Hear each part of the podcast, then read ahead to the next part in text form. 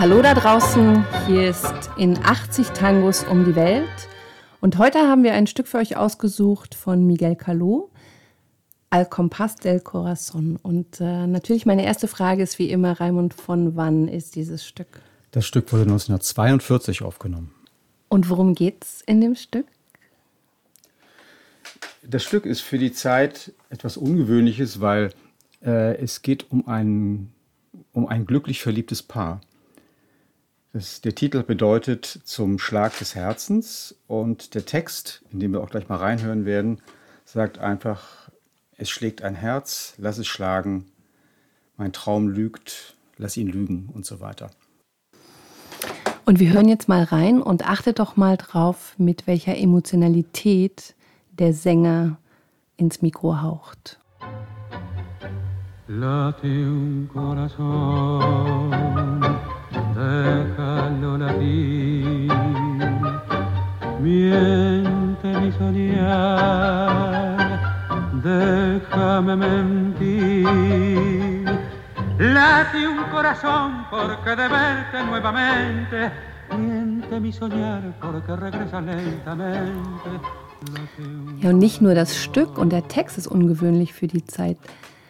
Auch der Sänger. Was, was war mit dem Sänger Raimund? Der Sänger war ein untypischer Sänger. Der hat, anders als die anderen bekannten Tango-Sänger, Alberto Podesta, Roberto Chanel, diese ganzen Leute, war das nicht so ein Schauter, also jemand, der sich einen halben Meter vom Mikrofon hinstellt und den Saal zusammensingt, sondern das war ein sogenannter Crooner, also einer, der sehr nah am Mikrofon singt und es ist so, als wenn er für einen persönlich singt.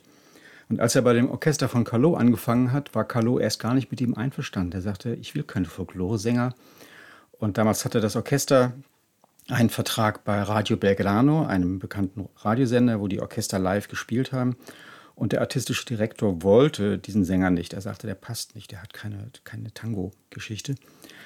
Dann kam aber zum Glück, obwohl Carlo schon die Kündigung ausgesprochen hatte, kam der große Hit Al Compás del Corazón und damit war Raúl Beron im Geschäft.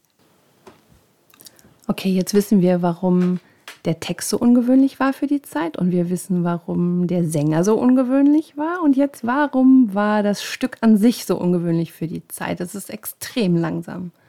Wir hatten im Tango seit dem ersten Auftreten von Juan D'Arienzo eine enorme Beschleunigung. Also die Tango-Musik wurde sehr hektisch, sehr rhythmisch, sehr quadratisch sozusagen. Mhm. Und auf einmal kam da ein Orchester, das alles ganz anders gemacht hat. Das war eine andere Art, den Rhythmus aufzubauen. Das war eine andere Art, mit Harmonien zu spielen. Die Arrangements wurden verspielter, mehr um den Gesang herum orientiert, wie später bei Annibal Troilo.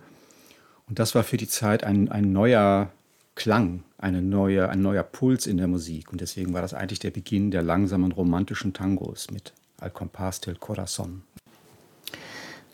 Aber warum jetzt genau wurden die Tangos langsamer? Also was hatte das für, für einen Grund, dass das auf einmal so langsam wurde?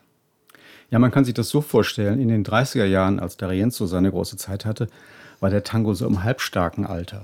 Also das Ganze war rau. Das war eine, eine wilde Zeit. Wirtschaftskrise, gerade hat man sich davon erholt. Und auf einmal in den 40er Jahren, als Europa in Krieg und Elend versinkt, Zweiter Weltkrieg, Naziterror, was du willst. Und auf einmal äh, macht Argentinien unglaubliche Einnahmen über Agrarexporte, Fleisch, Getreide und so weiter. Den Leuten ging es gut, es hat sich eine Mittelschicht gebildet und das hat eine andere, einen anderen Pace erzeugt, eine andere Geschwindigkeit in der Gesellschaft. und die Mittelschicht fing auch an, den Tango zu entdecken. Genau. Dann, ne? In genau. Europa wie auch in. Genau, davor in war, war Tango mehr was für die, für die harten Jungs. Okay, und jetzt Raimund natürlich, last but not least, Kalos Orchester. Das hieß ja auch das Orchester der Sterne oder der Stare in drei Sätzen. Miguel Calò, genannt El Tano, äh, italienische Familie, der älteste von 17 Kindern. Boah, die waren echt fleißig. Sechs von seinen Brüdern, alles Jungs, kamen, sind in der Musik gelandet, fünf davon beim Tango, einer hieß eigentlich Salvador, hat sich Freddy genannt und landete bei einer Jazzband, die er in Florida geleitet hat. Ähm, sein Vater war erst gar nicht damit einverstanden, dass er anfing, sich einer geborgten Geige äh, zu Zeit zu vertreiben. Der wollte, dass der Junge Geld verdient für die große Familie. Und dann fing er an, ähm, das, erst, äh, das erste Geld zu verdienen, kriegte irgendwann ein Bandonion und spielte in Kinos in der Nachbarschaft und hat damit so viel Geld verdient, dass sein Vater Musik als Lebensunterhalt ähm, akzeptiert hat. hat. genau. Und damit sind wir jetzt auch schon am Ende unserer zweiten Episode von In 80 Tangos um die Welt von Tango Mundo. Hier aus dem sonnigen Berlin mit Raimund und Daniela. Und dann, äh, ah ja, und Tickets gibt es wie immer unter unserer PayPal-E-Mail-Adresse. Im Moment leider keine Gruppentickets, aber Einzeltickets. Wir bitten dafür um Verständnis, keine Gruppenreisen. Am Schluss führen wir noch in den Schluss dieses schönen Stückes hinein. Und bitte achtet am Ende auf die Signatur, auf das besondere Ende dieses Orchesters. Dafür zeichnet verantwortlich der Pianist Osmar Maderna. Bis zum nächsten Mal. Bleibt gesund. Bleibt gesund.